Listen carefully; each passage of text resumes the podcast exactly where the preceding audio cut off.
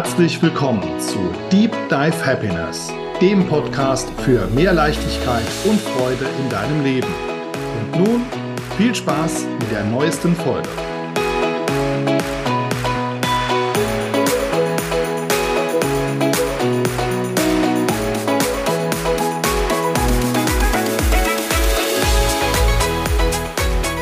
Herzlich willkommen zu einer neuen Ausgabe von Deep Dive Happiness.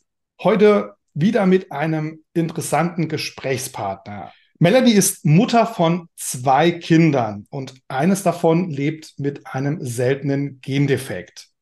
Was das konkret für ihr, also für dein Leben bedeutet, liebe Melanie, das wirst du mir heute erzählen. Ich freue mich auf jeden Fall auf ein tolles Interview. Danke nochmal, dass du da bist. Ja, gerne. Ich freue mich auch. Bin gespannt.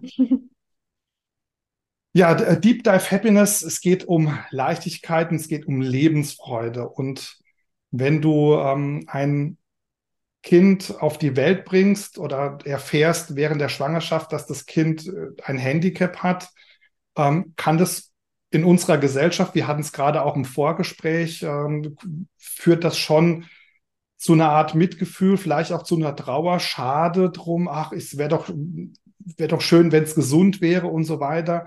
Wie gehst du in deinem Leben oder wie war dein Weg zu Lebensglück, zu Leichtigkeit im Umgang auch mit einer gehandicapten Tochter? Ja, das äh, kann natürlich eine ganz lange Story sein. Ich versuche mal, das so ein bisschen kurz und knapp ähm, zu packen. Also zum einen war es bei uns so oder bei mir so, dass äh, wir diese Information, dass unsere Tochter nicht gesund ist, ähm, nicht in der Schwangerschaft erhalten haben. Sie wurde als gesundes Kind eigentlich geboren ähm, und war auch erstmal unauffällig, alles schön. Wir hatten dann zwei Kinder. Ähm, zu dem Zeitpunkt muss ich wirklich sagen, war das eine große Traumblase für mich. Ich hatte wirklich den, den Traummann überhaupt für mich, hatte jetzt zwei Kinder mit ihm gerade ein Haus gebaut. Es war also so richtig schön nach Bilderbuch, genauso wie ich mir das auch immer gewünscht habe. Und ähm, das, was nicht so ganz normal in Anführungszeichen läuft, hat sich so mit dem ersten Lebensjahr rum rausgestellt. Also es entwickelten sich gewisse sogenannte Entwicklungsverzögerungen. Das heißt, sie war körperlich einfach nicht so schnell entwickelt. Wir waren aber lange der Auffassung, dass wir gesagt haben, okay, sie braucht halt ihre Zeit, haben da keinen Stress gemacht, haben so ein bisschen nach ärztlicher ähm, Anweisung, sag ich mal, mit Physiotherapie und Co. gearbeitet und als sie ums erste Lebensjahr rum, aber im Kindergarten dann auch im Vergleich einfach natürlich war und noch nicht frei sitzen konnte, wo andere um diese Zeit schon ans Laufen kommen, so langsam. Ähm, da war dann schon der Zeitpunkt gegeben, wo man dann noch mal genauer gucken musste, spätestens. Und ähm, ab dem Moment sind wir halt in die Kinderklinik, ins ähm, sozialpädiatrische Zentrum, so nennt sich das, gefahren und ähm, waren dann dort unter Beobachtung, haben sämtliche Tests und Möglichkeiten ausgelotet, Genetik, Stoffwechselerkrankungen und es war alles unauffällig. Also es wurde nichts gefunden damals. Ähm, und trotzdem war unser Kind so, wie es ist und es entwickelte sich weiterhin stark verzögert. Irgendwann wurde klar, dass die Verzögerung nicht unbedingt körperlich ist, sondern ähm, eher geistiger Natur und die körperlichen Defizite, sag ich mal, ähm, einfach nur aufgrund der geistigen ähm, langsamen Entwicklung waren. Die erste Diagnose, die wir bekommen haben, war damals der Autismus. Ähm, aber es war eigentlich immer klar, dass es was Übergeordnetes gibt. Und wir haben aber sehr lange eigentlich vermutet, dass wir da niemals eine Diagnose finden werden, weil man uns da auch wenig Hoffnung machen kann. Denn tatsächlich mit so einem Auffälligkeitsbild gibt es ganz, ganz viele Kinder, die niemals eine Diagnose erhalten. Eigentlich per Zufall haben wir dann, als unsere Tochter zehn Jahre alt war, ähm, nochmal eine weitere Gendiagnostik machen können, die uns ein paar Jahre vorher von der Krankenkasse abgelehnt wurde, weil es dazu keinen Grund gab damals. Ähm, und mit, als sie zehn Jahre alt war, änderte sich die Gesetzeslage. Wir konnten diese Gendiagnostik machen und dabei kam dann eben dieser ganz seltene Gendefekt SCN2A raus. Ähm, eine wilde Buchstabenkombination für die meisten Menschen. Für uns war dann das Ganze eher eine Erleichterung, denn wir wussten jetzt halt, woher es kam. Es war eine Spontanmutation an der niemals jemand etwas ändern konnte. Das heißt, ein Gendefekt, der quasi einen Lottogewinn darstellt, der jedem passieren kann, der in unserem Fall auch nicht vererbt wurde oder sonstiges, sondern halt einfach von Geburt an gegeben war und sich dann entwickelt hat. Das heißt, unsere Tochter wird ein Leben lang auf Hilfe angewiesen sein, wird kein selbstständiges Leben führen, ähm, hat eine Epilepsie, eine leichte entwickelt inzwischen auch, ist da aber ansonsten ein ähm, sehr, sehr lebensfrohes Kind, das mir gleichzeitig auch häufig ein Vorbild ist. Denn ich kenne keinen anderen Menschen, der so intensiv im Hier und Jetzt lebt wie sie. Was gestern war, ist nahezu egal. Und was morgen kommt, da denkt sie keine Sekunde drüber nach. Hat natürlich auch Nachteile im echten Leben. Ne? So ein bisschen Planung und hin und her gucken ist schon wichtig, aber ist natürlich total schön, weil sie in dem Moment, in dem sie gerade ist, ähm, sehr intensiv lebt. Und da ist ja. sie mir halt ein Vorbild. So, deine Frage, wie ich jetzt zu mehr Leichtigkeit gekommen bin, habe ich noch nicht beantwortet. Das war jetzt erstmal so die, Gro im Groben die Geschichte. Tatsächlich kann ich sagen, dass das für mich damals, als sich das entwickelt hat, eine sehr, sehr schwierige Situation war. Ich bin sehr schnell in eine Belastungsstörung gerutscht und sehr nah an eine Depression.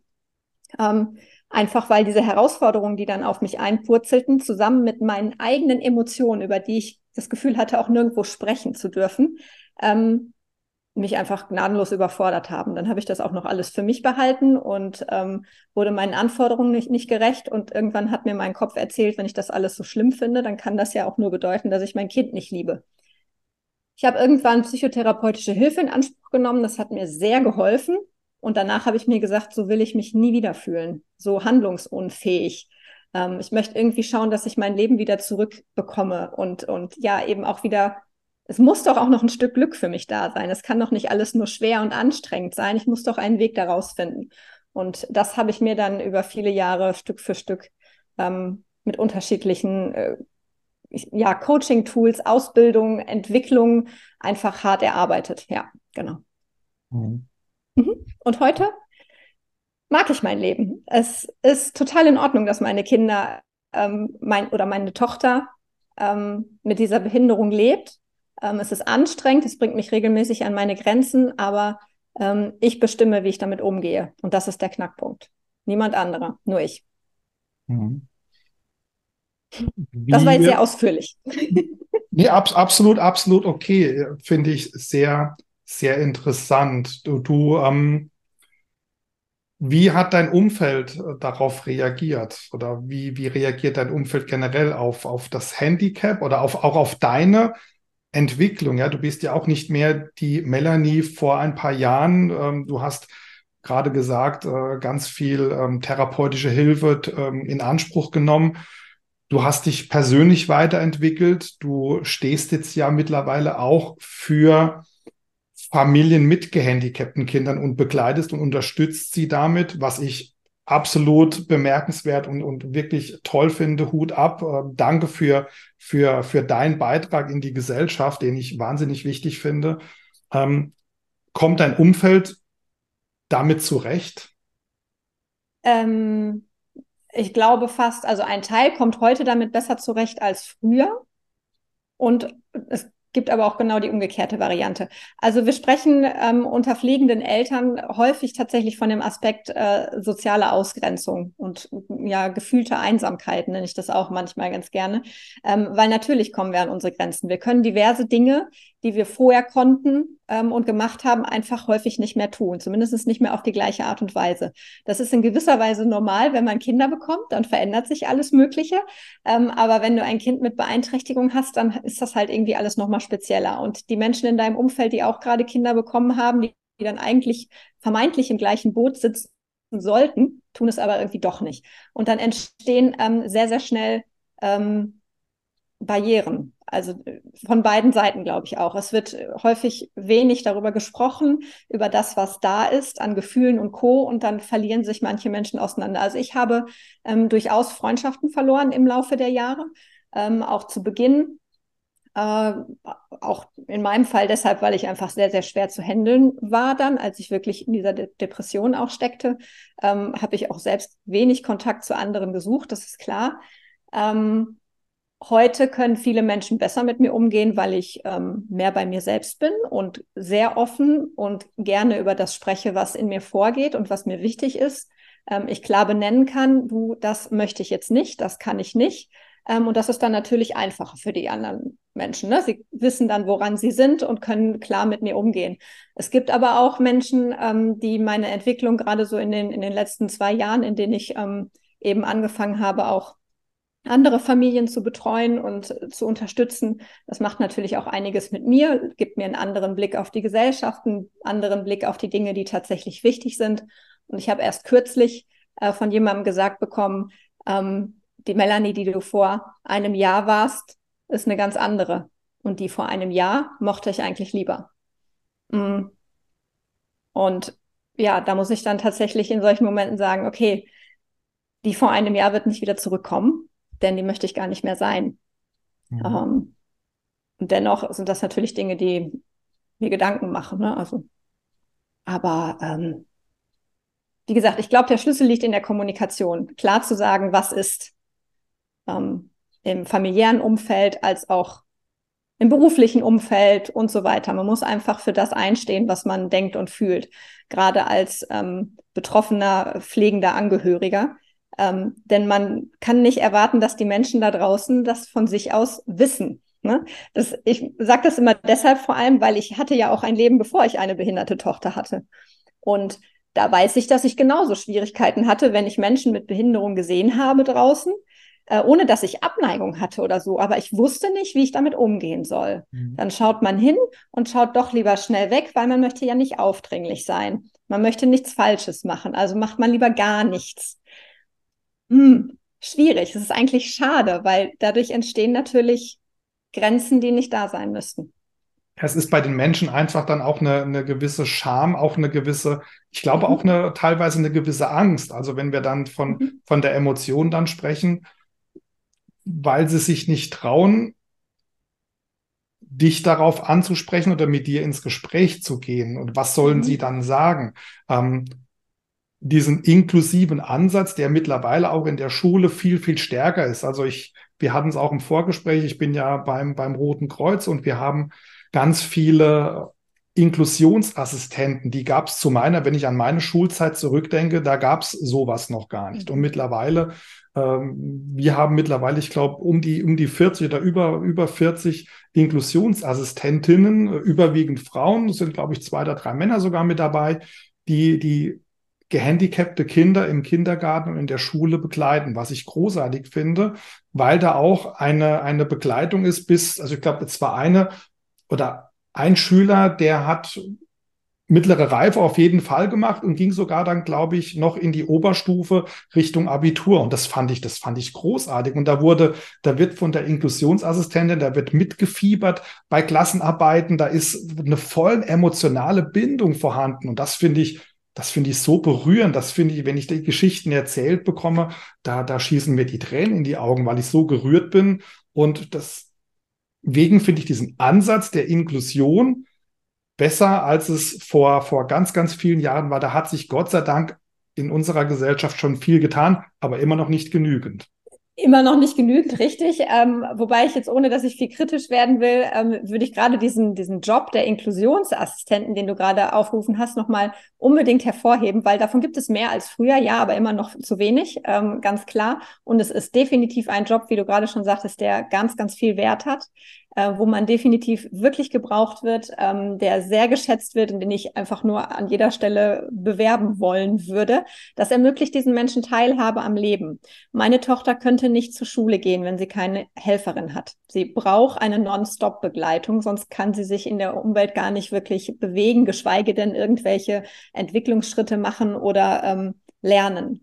Ähm, und das betrifft all diese Kinder, die solche Helfer brauchen. Ob sie nun in einer Regelschule unterwegs sind und dort Begleitung brauchen oder in einer Förderschule und dort Begleitung brauchen.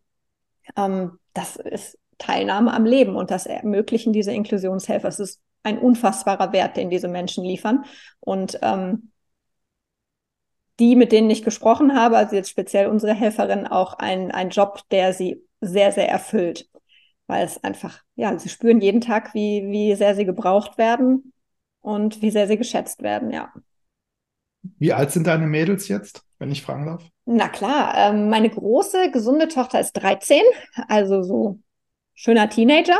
Mhm. Ähm, und die jüngere mit der Behinderung ist 11. Genau. Mhm. Ja. Okay, wie gehen die beiden miteinander um? Ähm, also tatsächlich muss man ja sagen, die sind zwei Jahre auseinander, die kennen sich eigentlich ja gar nicht anders. Ne? Ähm, meine große Tochter das ist, ist, schon ein Prozess. Und das Thema Geschwisterkinder ist in, im Bereich äh, pflegender Elternschaft oder behinderte Kinder sowieso ein großes Thema. Man nennt die Geschwisterkinder auch gerne manchmal so Schattenkinder, weil sie halt so ein bisschen hinten rüberfallen. Der Begriff ist aber auch schon wieder so ein bisschen grenzwertig. Ähm, meine beiden Kinder, ich würde sagen, sie gehen so miteinander um wie andere Geschwister auch. Sie schätzen sich sehr, sie lieben sich sehr, das sieht man und spürt man aber sie können sich auch genauso gut zwischendurch einfach mal gar nicht ab.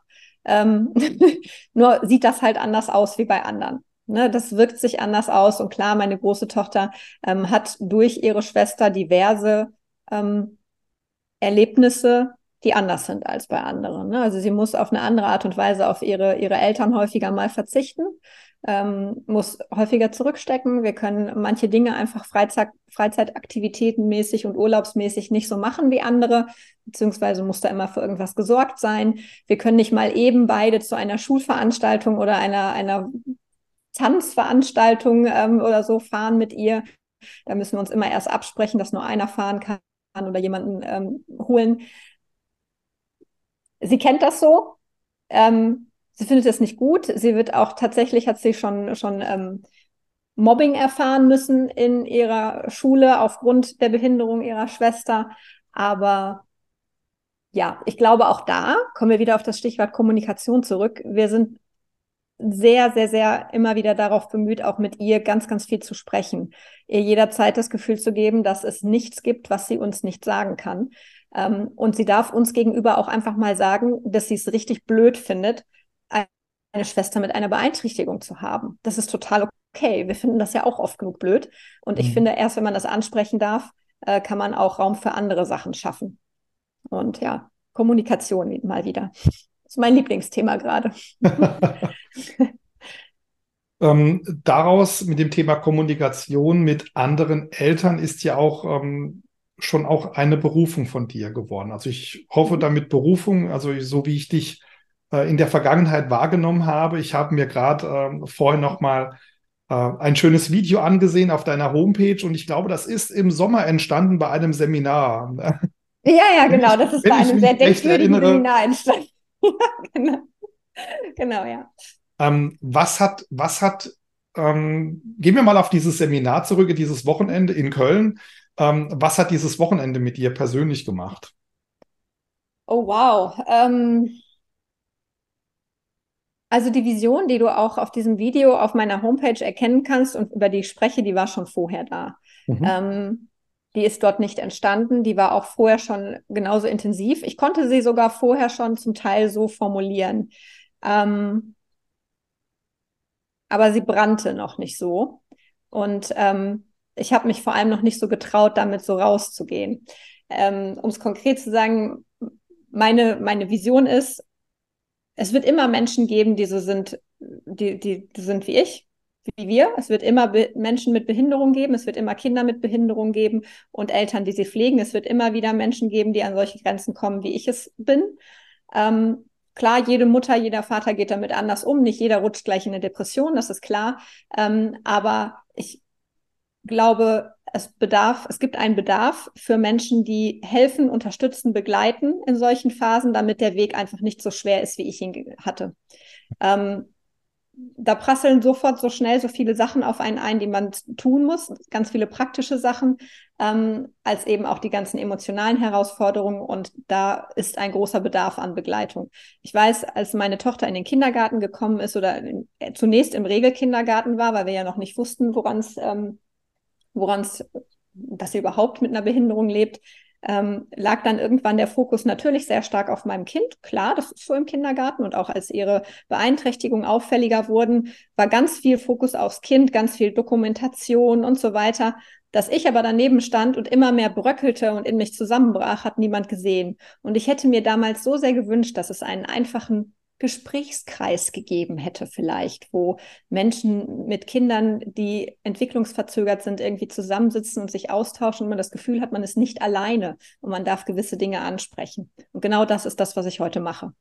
Ich ähm, gehe in Kindergärten beispielsweise, in, in Kinderkliniken inzwischen auch oder werde von Bildungsträgern für solche Gesprächskreise gebucht, um Menschen zusammenzuführen, ihnen einen Raum zu geben, in dem sie Dinge aussprechen dürfen, die da sind und dann eben auch, ähm, ja, Workshops zu geben, wie man mit gewissen Dingen umgehen kann, die Situation für sich annehmen kann, den Blick in die Zukunft wagen kann, ähm, ich habe ein großes Netzwerk inzwischen aufgebaut ähm, mit unterschiedlichen Experten in dem Bereich, ähm, wo ich dann immer alles Mögliche auch verteile. Dinge, die ich mir über Jahre zusammengesucht habe.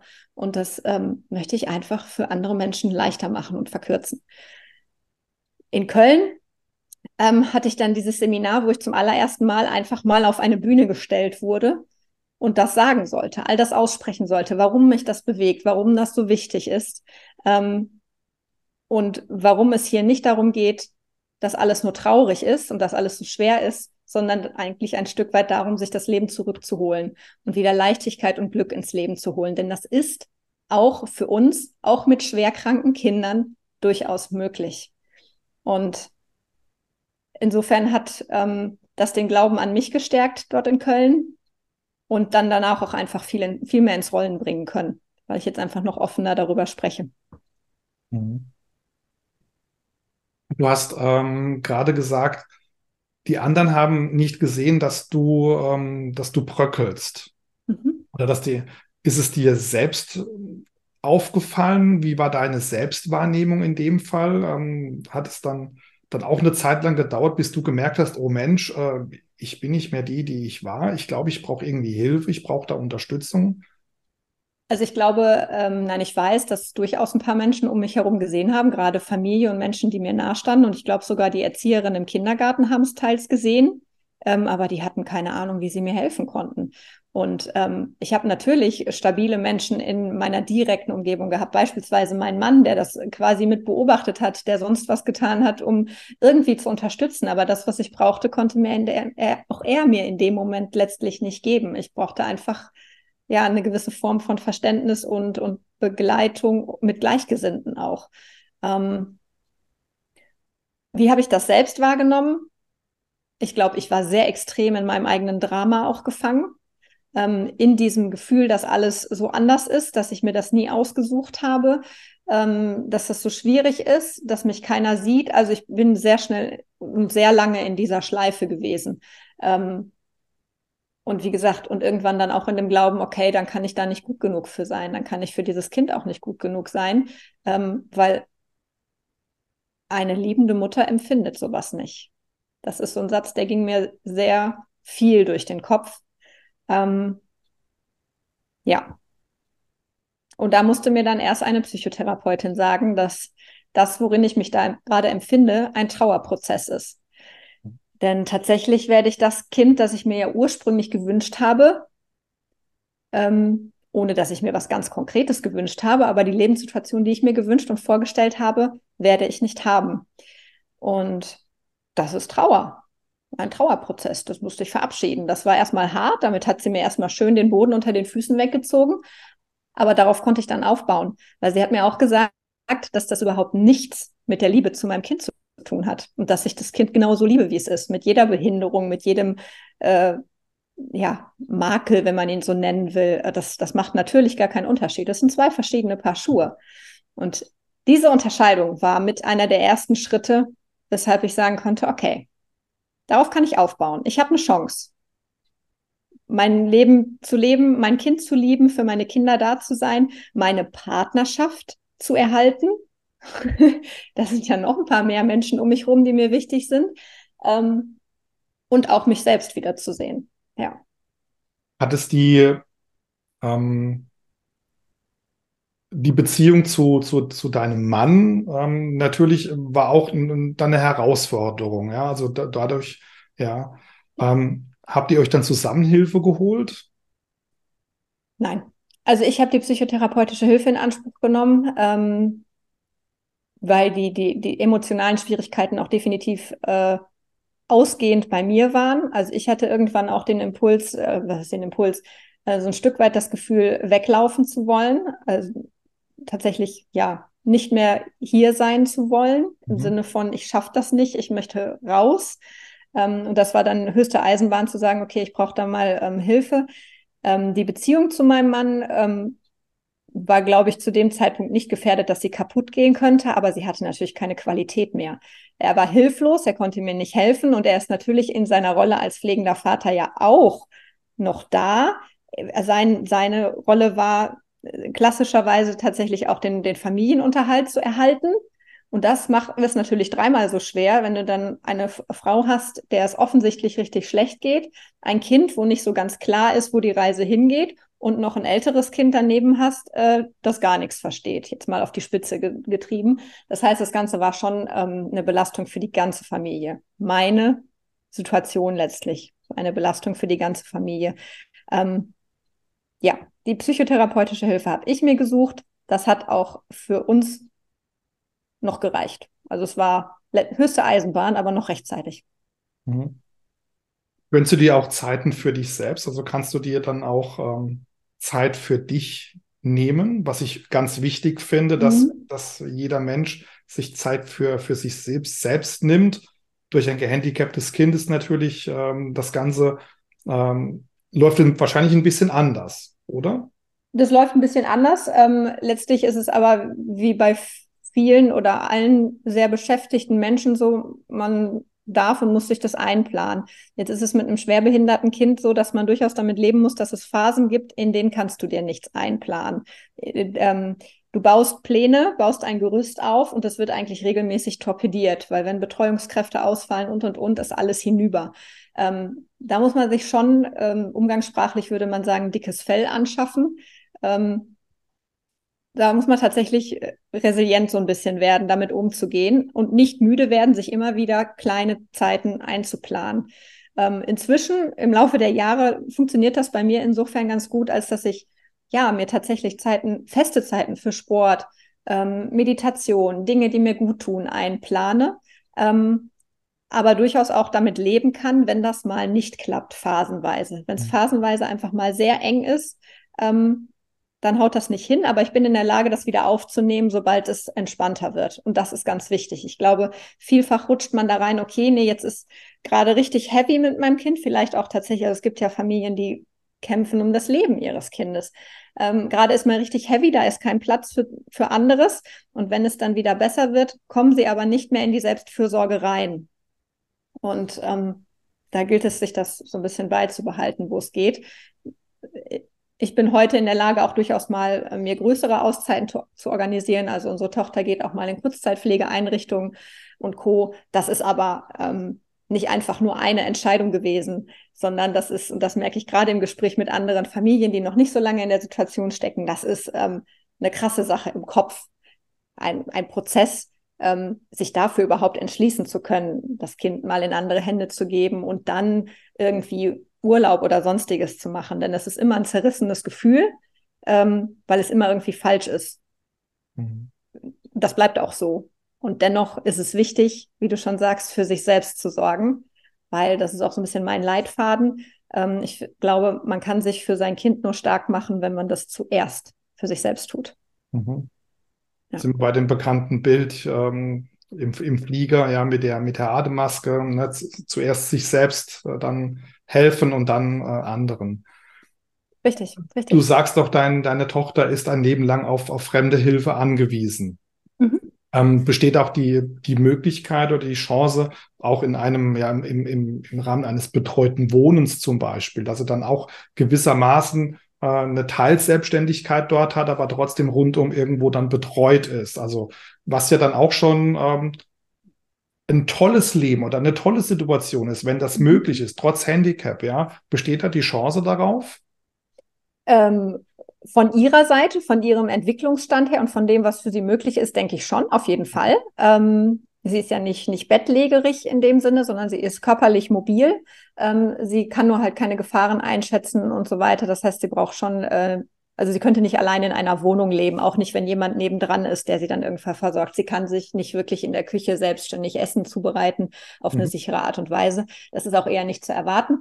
Ähm, das steht und fällt immer so ein bisschen mit den Möglichkeiten an Einrichtungen, die es gibt. Und da ist es tatsächlich ein enormer Mangel. Und ähm, da sind wir auch so ein bisschen bei der emotionalen Herausforderung, den Blick in die Zukunft zu wagen aus Muttersicht. Ähm, in dem Struggle stecke ich selbst sicherlich gerade ein bisschen. Sie ist elf und so langsam muss man mal schauen, denn ähm, ich möchte eigentlich tatsächlich nicht ein Leben lang 100% voll nur für meine Tochter da sein. Ich möchte, dass sie irgendwann die Chance bekommt, auszuziehen im weitesten Sinne und ein eigenes Leben zu haben. Denn ich sehe jetzt ja beispielsweise auch in der Schule, dass in anderen sozialen ähm, Gruppierungen sie sich nochmal ganz anders entwickelt. Es ist nicht gut für sie, dauerhaft nur bei mir zu sein. Ähm, nichtsdestotrotz werde ich sie nicht abgeben um jeden Preis. Und ich weiß einfach, ähm, dass es leider wenig Einrichtungen gibt, wo man sich wirklich richtig gut verlassen kann, dass es auch so läuft wie es laufen sollte. Meine Tochter ist vollständig nonverbal. Sie kann mir auch, wenn ich sie besuche, nicht sagen, das hat mir nicht gefallen, da hat jemand irgendwas gemacht, was nicht schön war. Und das schwingt natürlich immer so ein bisschen mit. Ne? Also das Ziel ist klar, wir wollen sie in solche, so eine Einrichtung in irgendeiner Form geben, wo sie sich entwickeln kann und gut betreut ist, aber eben nicht um jeden Preis. Ja. Ich habe jetzt gerade so im als du das gesagt hast, fand ich das, äh, ich, ich höre da manchmal immer so die Stimmen, die Stimmen der Gesellschaft. Äh, das sind nicht meine eigenen. Ich finde das ganz toll, äh, dass du das auch sagst, du möchtest, dass deine nicht immer für deine 100 Prozent für deine Tochter da sind. Als, als, als Mama bist du das ja sowieso, mhm. ja, mhm. generell. Aber das Ziel ist ja dann, dass er auch ein, ein Leben ohne dich führen kann. Es geht Oder um die Pflege. Also genau. Zeit, zeitweise, so, genau, mhm. zeitweise. Jetzt ist das ja auch ein Punkt. Ähm, gehen wir mal raus auf die Straße und, und, und äh, das hören jetzt einige. Da kommen ganz viele Stimmen. Ach, was eine Rabenmutter, wie kannst du nur? Du musst doch dann immer, ne? Du musst, du musst, du musst, du musst. Also da habe ich jetzt gerade in dem Zusammenhang, äh, es hört niemand mit, aber da, ganz viele Stimmen habe ich jetzt mhm. gehört, mhm. die, die, wie, wie, gehst du damit um? Also ich finde, mhm. ich finde das schade, das, was du machst, absolut Hut ab, Respekt. Ähm, mhm. Da ist auch in, in, in, in der Gesellschaft drumherum ganz viel, ganz viel zu tun und Aufklär also Aufklärungsarbeit. Es ist ja keine Aufklärungsarbeit, sondern es ist ja mal, hey, hier, hier ist die Realität, so sieht's aus. Und das ist dein Wunsch. Du, du als, als Melanie, äh, bist auch ein Mensch. Ja? Du hast eine Rolle als Mama, als, als, als Ehefrau. Ähm, was weiß ich noch. Und, aber du hast auch die Rolle dir selbst gegenüber, ja. dass du für dich da bist. Ne? Ja. Genau, und diese Rolle mir selbst gegenüber ist insofern die Basis, weil erst dann kann ich alle anderen Rollen ausfüllen. Ja, ähm, ja ich bin dir dankbar für den Hinweis. Tatsächlich, als du angefangen hast, das, ähm, das gerade zu erklären bzw. nachzufragen, ging in meinem Kopf auch sofort los, kann man das vielleicht falsch verstanden haben. Ne? Also um das äh, Punkt eins nochmal zu sagen, es geht mir nicht darum, dass ich nicht für mein Kind da sein möchte, sondern es geht mir darum, dass ich die Pflege nicht dauerhaft übernehmen möchte. Ich, ähm, und das nicht, weil ich mich da zu schade fühle. Schau mal, ich, ich gerate schon ins Rechtfertigen gerade. Mhm, genau. Ganz automatisch. ähm, aber es ist eben so. Ich habe für mich entschieden, ich möchte für sie da sein, aber ich möchte nicht dauerhaft ihre Pflegeperson sein. Ähm, weil das für mich nicht gut ist und weil das, glaube ich, auch für sie nicht gut ist. Und da muss man auch sagen, hm, meine, Gedank meine Gedanken dazu und mein Wunsch dazu ist nicht das Maß der Dinge. Ähm, ich kenne ganz viele, die das komplett anders sehen. Und das ist erstmal auch in Ordnung.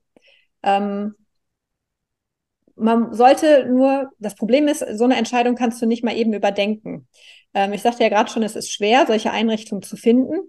Ähm, es ist noch viel schwerer, wenn du jetzt dann dein Kind älter werden lässt, es pflegst, es pflegst und sagst, es ist alles toll und ich schaffe das und, und, und. Und irgendwann kommt der Punkt, da ist das Kind, keine Ahnung, 20, 25 und plötzlich schaffst du es nicht mehr. Plötzlich kannst du es nicht mehr. Plötzlich wünschst du dir eine Einrichtung, wo das Kind gut untergebracht ist. Und so schnell funktioniert das leider nicht. Deshalb das ist so die Krux an der Sache. Man sollte sich frühzeitig mit diesem Blick in die Zukunft beschäftigen. Nicht frühzeitig unbedingt die Entscheidung treffen, aber die meisten pflegenden Eltern sperren sich viel zu lange vor diesem Gedanken überhaupt dahin. Und ich sage mal, der Gedanke tut ja erstmal noch nicht weh. Mhm. Ne? Also doch, leider schon. aber er ist wichtig, ne? darüber nachzudenken, wie kann das sein? Kann ich das schaffen? Wie, wie, Ne? Ähm, es geht ja auch immer darum, um unsere eigene Gesundheit, um unsere eigene Kraft, gerade alleinerziehende pflegende Mütter. Ähm, wenn ich jetzt morgen ein, ein äh, Blinddarmdurchbruch habe und plötzlich ins, ins Krankenhaus muss. Gut, in meinem Fall ist noch mein Mann da und wir haben auch noch ein kleines Backup äh, bei den Großeltern. Die können auch noch ein bisschen unterstützen und schaffen. Aber ich habe auch dafür gesorgt, dass die nächste Kurzzeitpflegeeinrichtung in der, in der Nähe im Zweifel für solche Fälle die Mona auch aufnimmt. Mhm. Ähm, und das sind so Sachen, das ist schon nicht schwer, nicht einfach, sich äh, da Gedanken drüber zu machen. Ja. Ja, und es ist ja auch, ähm, sie wächst ja auch, wird älter. Das heißt, mit, mit elf bist du ja, ähm, ob jetzt gehandicapt oder nicht, ja. da bist du nach gewissermaßen händelbar, ja, mit elf. Jetzt äh, mit 13 ist das ja schon ein ganz anderes Thema. Da ist ein, ist ein ganz anderes Alter. Äh, die, die Pubertät kommt. Ähm, aus, de, aus den Mädchen werden, werden Frauen, die werden größer, die werden reifer. Ähm, da wird auch das Thema Wahrnehmung spielt eine andere Rolle, je nachdem. Also ähm, auch bei, bei gehandicapten Menschen, ja, gibt, da gibt's Beziehungen, ja, ganz tolle Beziehungen, da gibt's da gibt's Ehen, da gibt's sogar Kinder. Ähm, und da, da, da, das sind ja dann Erwachsene. Und ja. du selbst wirst auch älter und das ist ja dann mhm. auch ein Punkt, wo du sagst, okay, wenn, wenn, denk mal in, in zehn Jahren so, dann ist er 21.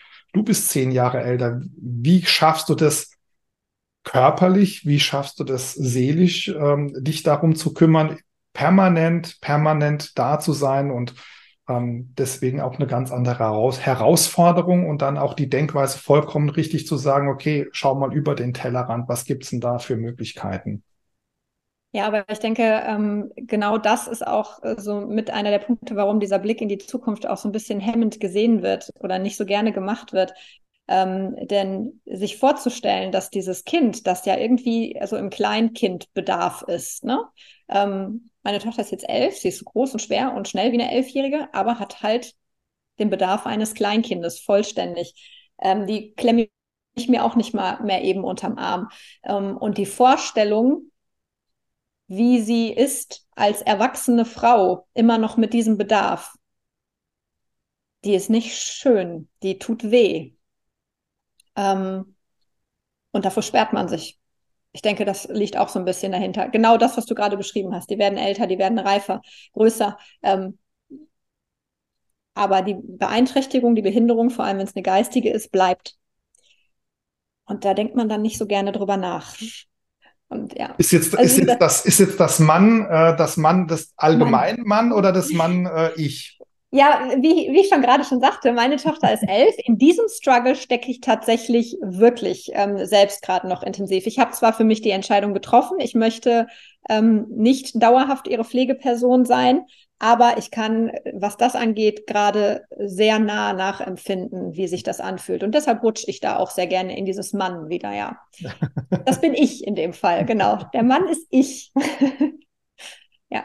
Ähm, du hast, ähm, du hast in deinem Video ähm, auf deiner Homepage dann auch ähm, angesprochen oder sprichst an, dass Eltern mit gehandicapten Kindern auch auf den Fall vorbereitet sein sollten, dass äh, das Kind keine Frau wird oder kein Mann wird. Das heißt, das Erwachsenenalter nicht erreicht, weil äh, weil es gesundheitlich das eben nicht nicht zulässt. Ähm, wie gehst du ähm, persönlich damit um mit diesem Gedanken? Ähm, wie gehst du damit um? Also Frage eins und Frage zwei, wenn Eltern zu dir kommen, die vor diesem Punkt stehen, wie gehst du damit um?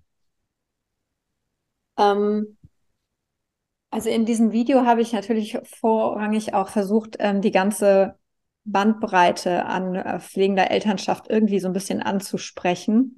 Und da gibt es ja von bis. Äh, es gibt diese Eltern, die ähm, schon recht früh auch wissen, dass sie ihr Kind voraussichtlich überleben werden. Ähm, wobei ärztliche Prognosen da auch gerne regelmäßig irgendwie nicht zutreffen und dann Ne, das ist immer, gibt es unterschiedliche Einzelfälle. Es gibt äh, Kinder, die haben nur leichte Beeinträchtigungen und es gibt halt wirklich mehrfach schwerstbehinderte Kinder, wo die Eltern wirklich täglich um das Leben des Kindes kämpfen und es irgendwann auch gehen lassen müssen. Ähm, in unserem Fall ist die Behinderung unserer Tochter rein medizinisch nicht lebensverkürzend. Ähm, ich sage einmal, immer so, wenn meine Tochter frühzeitig verstirbt, dann deshalb, weil irgendwo nicht richtig aufgepasst wurde. Das klingt hart, aber das liegt halt einfach bei ihr daran, dass sie ähm, keine Gefahren und nichts erkennen kann und einfach, wenn sie nicht beobachtet ist, gegebenenfalls auch Dinge tun kann, die gefährlich für sie sind, ne, im Straßenverkehr oder selbst auch zu Hause. Ähm, Puppenwagen die Treppe runtertragen und so und äh, dabei dann doch fallen. Und das sind so Sachen, ne? Ähm, das heißt, auch uns kann das passieren, ähm, ist aber jetzt nicht medizinisch zu erwarten. Heißt, ist eine Thematik, in die ich mich nicht hundertprozentig hineinversetzen kann. Und das ist auch ein ganz wichtiger Punkt. Ich spreche für pflegende Eltern, kann aber längst nicht mit allem mitreden. Und das maße ich mir auch nicht an. Ähm, das heißt, wenn ich ähm, eine Mutter in meinen in Gesprächen habe, wo das der Fall ist, ähm, dann übe ich mich vor allem darin, ihr Raum und Platz zu geben und ihr zuzuhören. Ähm, dann, da kann ich erstmal nicht viel mehr tun. Und tatsächlich ist das häufig auch das Einzige, was sie wirklich braucht. Ja, viel mehr möchte ich da auch gar nicht anmaßen zu sagen. Ist ein schwieriges Thema. Mhm. Hast du ähm, als, ähm, also wenn es zu persönlich ist oder wenn es zu direkt ist, dann, dann sag es ruhig, dann, dann, dann schneide ich das auch dann natürlich raus. ähm, aber du, du hast dann ähm, oder bekommst mit, du hast, äh, deine Tochter hat ein Handicap. Mhm. Und du war, es hat dann gedauert, bis sie zehn Jahre alt war, bis sie dann genau wusste, was für, dass oh. es dieser Gendefekt ist. Das ist ja schon eine lange Zeit. Und du weißt natürlich nicht, wohin die Reise dann letzten Endes geht. Mhm. Hat das Thema, das Thema, überlebt sie das alles dann auch schon in dieser Zeit eine Rolle für dich gespielt? Also auch diese Angst in dir selbst, zu sagen, okay, ich, äh, du machst dir tagtäglich Gedanken um das Überleben deiner Tochter? Ist das ein, ein Handicap, das, ähm, dass er auch alt werden kann oder ist es ein Handicap, dass das, das lebensverkürzend ist? Ähm, habe ich mir in den zehn Jahren eigentlich nicht mehr Gedanken drum gemacht als auch nach der konkreten Diagnose, ähm, denn ähm, ihre Beeinträchtigungen, die sichtbar waren, waren ja überwiegend in der geistigen Natur, die sich auf gewisse körperliche, motorische Fähigkeiten mhm. und auf ihren, auch auf ihren körperlichen Pflegebedarf auswirkten. Aber ansonsten hatte sie bis zu dem Zeitpunkt nichts. Sie hat allerdings tatsächlich auch erst mit zehn die Epilepsie entwickelt. Mhm. Ähm, und ja, das, was zwischendurch mal der Gedanke war, okay, welche übergeordnete Krankheit liegt wohl da drüber? Und ist es vielleicht eine, die einfach auch wirklich erst im Laufe der Zeit ähm, gewisse Rückentwicklungen auch mit sich bringt, die dann vielleicht zum frühzeitigen Tod führen können. Aber tatsächlich ist in meinem Kopf schon immer, ähm, wenn ich sie beobachtet habe, ihre Entwicklung gesehen habe, der Gedanke gewesen, wenn sie frühzeitig verstirbt, dann, weil irgendjemand nicht richtig aufpasst. Und ähm, der Gedanke ist für mich eigentlich fast noch dramatischer, denn den münze ich ja vor allem mir selbst zu. Mhm. Ich entscheide ja, wem ich sie in Obhut gebe. Ich bin überwiegend mit ihr zusammen und wenn ich mit ihr zusammen bin, hier zu Hause sind auch schon manchmal Kleinigkeiten passiert, die hätten deutlich schiefer gehen können. Stichwort äh, Treppe mit Puppenwagen runtergehen und so. Ähm, denn sie kann Treppen selbstständig steigen, aber einmal in drei Jahren kommt sie halt plötzlich auf die Idee, diesen riesen Puppenwagen die Treppe runterzutragen und dann hörst du es plötzlich nur noch poltern. Dann ist Gott sei Dank nur ein Zahn zum äh, Opfer gefallen. Aber das sind so Sachen, ne? Ähm, oder dass sie halt äh, auch an, an Schubladen geht und Messer rausnimmt, wenn sie was haben möchte. Du kannst sie halt nicht alleine lassen. Mhm. Und das denke ich halt häufig, dass äh, wenn etwas passiert, bin ich im weitesten Sinne Schuld wäre das böse Wort. Verantwortlich bin ich mhm. auf jeden Fall. Kann sie Emotionen zeigen? Ja, ja. kann sie. Ähm, die sehen ein bisschen anders aus wie bei uns. Ähm, ja, eigentlich sehen die nicht anders aus wie bei uns. Die sind nur einfach ein bisschen unkontrollierter und ein bisschen, ähm, muss mal kurz das Kabel einstecken. Ähm, ein bisschen, ein bisschen spontaner und äh, lauter manchmal und ähm, sozial ein bisschen weniger anerkannt vielleicht auch. Also in der, in der Öffentlichkeit fällt sie schon auf, wenn sie sich plötzlich laut freut ähm, oder wenn sie wütend wird, äh, dann ist das auch sehr, sehr laut und ähm, aber ohne Worte. Also sie ist halt nonverbal, aber lautiert sehr stark und wird dann körperlich auch sehr aktiv. Ne? Sie ähm, ist durchaus autoaggressiv zwischendurch. Ja.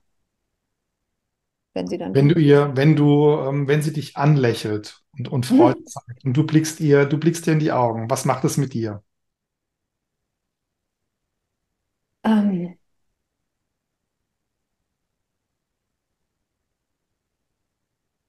Ja, sie ist äh, vor allem in letzter Zeit sehr körperlich zugewandt. Sie ist sehr kuschelig. Ähm, so direkt in die Augen sieht sie selten. Also sie, mhm. sie nimmt nicht sehr viel intensiven Blickkontakt auf. Ähm, aber ich sehe halt, wenn sie sich lächelnd über etwas freut, auch darüber, dass jemand da ist, dass ich wieder nach Hause komme, wenn ich länger weg war und so. Das ist ähm, unfassbar ähm, bereichernd und erfüllend. Ja. Und erleichternd tatsächlich auch. Er, eigentlich ist erleichternd das erste Wort, das mir eingefallen ist. Ich habe dann nur direkt gedacht, wieso erleichternd? Ähm, es erleichtert mich, dass ich doch, obwohl ich sie häufig ja nicht verstehen kann, weil sie nonverbal ist, obwohl sie mir nicht alles erzählen kann, mir ihre Bedürfnisse nicht so intensiv mitteilen kann, ich ja offensichtlich dennoch sehr viel Gutes für sie tue wenn sie da so sitzt und lächelnd über ihrem Tipptoy-Buch hängt, zum Beispiel, oder über ihrem ähm, Rührei, das sie so gerne mag, zum Beispiel. Ja. Ja, sehr schön, sehr schön. Ähm, kommen wir schon zur, zur Schlussrunde. Wir, wir haben schon eine Dreiviertelstunde. Ja, ich, wenn ich einmal ins Quatschen komme, dann. Ja, wir könnten, das ist, das ist immer so, ähm, wir, ich, ich, ich glaube, mit, mit allen, mit allen Gesprächspartnern gibt es dann irgendwann nochmal eine zweite Runde, weil ich, ich glaube, auch bei mir ist es dann immer so, ich, ich bin dann so gespannt, dann kommen irgendwelche Fragen. Äh, ich habe jetzt auch, ich bereite normalerweise nicht groß, mich, mich nicht groß drauf vor, weil ich sage, das kommt intuitiv einfach, äh, welche Fragen passen gerade. Und ähm, deswegen kann es dann auch gut sein, dass wir irgendwann vielleicht mal Teil zwei drehen. Und ähm, insofern äh, finde ich das auch ganz interessant und spannend, was dann in der Zwischenzeit generell so passiert ist. Und äh, das ist, ist glaube ich, auch äh, eine tolle Sache. Ja, liebe Melanie, an der Stelle schon mal Dankeschön für deine Zeit und so ein paar Schlussfragen einfach ähm, zum Thema Lebensglück oder deine Straße zum Lebensglück. Wenn du mal zurückblickst auf die ja, letzten zehn Jahre oder letzten elf Jahre. Ähm, wie nimmst du die Melanie von vor elf Jahren aus heutiger Sicht wahr? Ähm, die Melanie von vor elf Jahren. Ja. Ähm, unsicher im Vergleich, also im Vergleich zu heute deutlich unsicherer. Ähm, ich wusste weniger, was ich will ähm, und war vor allem sehr leicht beeinflussbar. Aber ich war auch sehr, sehr unnachgiebig ähm, und habe mich sehr an Dingen festgebissen, die mir wichtig waren. Das war schon damals so. Mhm. Und die Melanie von vor elf Jahren, wie blickt die auf die Melanie von jetzt? Äh, ich würde sagen, sie ist recht beeindruckt, wenn ich das mal so ganz ähm, befreit sagen darf. Ähm, äh, ja, beeindruckt von der Lebensfolge an sich ähm, und dass sie sie sich zu eigen gemacht hat. Ja. Dieses, dieses Leben gehört jetzt mir, ich lebe es, es lebt nicht mich. Ähm, und ich glaube fast, eine so krasse Erkenntnis und Entwicklung hätte ich persönlich nicht gemacht, wenn mein Kind nicht so wäre, wie es ist. Ja. Nee, ich würde ja vor allem solche Eltern nicht unterstützen, wenn ich nicht selbst in dieser Situation stecken würde. Ja. Und ähm, ja. Das machst du, ähm, ne, das, äh, das ähm, Beraten von, von den Eltern, ist es dann, ähm, dann auch dein Hauptjob? Also machst du das dann freiberuflich, selbstständig? Ja. Genau, ich mache das selbstständig. Ähm, ich bin parallel auch noch selbstständig im, im Vertrieb, als Handelsvertreterin tatsächlich, im mhm. Direktvertrieb. Ähm, Und ja, also ich habe zwei selbstständige Standbeine, genau. Okay. Ja. Ähm, blicken wir dann mal in die Zukunft. Wir hatten es ja schon mal ein paar Mal. Ähm, wie, wie ist das Leben oder wie, wie ist die Melanie in zehn Jahren? Wie geht's ihr? Wie fühlt sie sich? Ähm, also ganz, ganz faktisch wünsche ich mir, dass ich in zehn Jahren ähm, weitere Menschen ähm, begeistern konnte, nicht nur ihr Leben ähnlich ähm, in die Hand zu nehmen, wie ich es getan habe und sich die eigene Lebensqualität auch zu erhalten und zu schützen, sondern vielleicht auch auf eine ähnliche Art und Weise damit rauszugehen. Ähm, mein neuester visionärer Gedanke ist nämlich, ich möchte das, was ich mache, erhalten, auch wenn ich selbst nicht mehr da bin. Denn wie ich anfangs schon sagte, es wird immer ähm, solche Familien geben und der Bedarf wird immer da sein. Und schön wäre, wenn das, was ich da gerade aufbaue, ähm, dann immer noch da ist. Sprich, ich weitere Menschen bewegen kann, Ähnliches zu tun, damit rauszugehen, andere zu unterstützen. Und ja. Wow, du baust dir gerade ein Denkmal. Ich versuche es. ja, abs, ab, ich finde ich finde es, ich finde es wirklich so wichtig, äh, weil es gibt noch ganz viele andere Themen, da, da bedarf es ähm, einer, einer intensiven Aufarbeitung unserer Gesellschaft. Also nicht, mhm. nicht nur das Thema Umgang mit, mit gehandicapten Kindern oder mit, mit Eltern von gehandicapten Kindern. Da gibt noch ganz, ganz viele andere Themen. Ähm, dann mache ich eine andere Frage und zwar, du bist auf einer einsamen Insel mhm. und du darfst drei Dinge mitnehmen. Drei materielle Dinge? Oder Menschen? Drei Dinge. Das können auch Menschen sein. Ne? Das können auch Menschen sein. Das müssen keine Menschen sein. Das sind drei Dinge. Ne? Das ist aber schon interessant. Ich habe komischerweise habe ich gesagt, wenn ich ich hatte das Gefühl, wenn ich dich frage mit drei Dinge, sagt, die nimmt garantiert Menschen mit. Also ich hatte irgendwie, so, das war für mir Krass, ne? ja, ja, keine Ahnung. Äh, ich weiß gar nicht, ob ich sofort Menschen wählen würde, ähm, aber irgendwie war das für mich wichtig, das zu wissen irgendwie. Ja, mhm. ähm, ich, ja, ich würde, glaube ich, langfristig auf einer einsamen Insel nicht alleine sein wollen und würde auf jeden Fall gerne meinen Mann mitnehmen. Auf der anderen Seite, wenn ich nur mit meinem Mann auf einer einsamen Insel wäre, das könnte auch nicht Nein, Spaß beiseite. Ich es würde... gibt da noch eine Partnerinsel und da kannst du mit dem Boot ab und zu so. Ah, okay, dann. ähm, nein, ich würde mitnehmen, ähm, abgesehen davon, dass ich auch gerne Menschen um mich herum habe, gewisse Menschen würde ich ähm, mitnehmen. Ähm, ich mag sehr gerne, wenn ich viel Zeit habe, Malen nach Zahlen machen. Oh. Mhm. Ähm, davon würde ich habe aber bestimmt noch drei Sets liegen die noch nicht gemacht sind. Also ich habe nehme mir zu wenig Zeit dafür. Das würde ich mitnehmen, auf jeden Fall. Ähm, ich würde auf jeden Fall, ich brauche ganz dringend Musik. Also irgendwie ein, ein Handy mit äh, Playlists und so weiter und Kopfhörer. Sowas brauche ich, also nicht unbedingt das Handy wegen Handy, aber wegen der Musik. Also mal nach Zahlen, Musik. Ähm, und als drittes hm.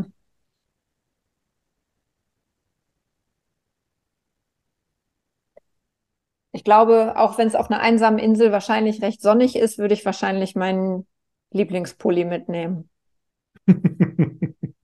ja. Ja, recht simple, einfache Dinge, aber das wären die drei. Nee, sehr schön, sehr schön. Auf jeden Fall ganz tolle Themen. Ähm, Wie, mh, hm, ich glaube, das, ich glaube, das schneide ich jetzt raus, weil die eine Frage, die ist jetzt gerade mir, die ist mir jetzt spontan entfallen. Ich hatte sie die ganze Zeit so irgendwie auf der Zunge dann und dann, ah, dann, dann habe ich dir zugehört und dann war, kennst du das Gefühl, wenn du so, ach ja, das musst du unbedingt, das, genau, genau, dann, dann bist du aber so auf das Gespräch und auf die Antworten fixiert und dann so, jetzt, und dann, wo, weg ist, ist es. Weg. Mhm. weg ist es, weg ist es. Nee, dann äh, quäle ich dich auch nicht unbedingt länger mit irgendwie meinen Überlegungen und so weiter. Ähm, ich fühle mich nicht gequält. Alles gut. Ähm, danke dir auf jeden Fall, liebe Melanie, ähm, für, für dieses tolle, tolle Interview, für diese ganz tiefen, für diese persönlichen Einblicke, weil das, mhm.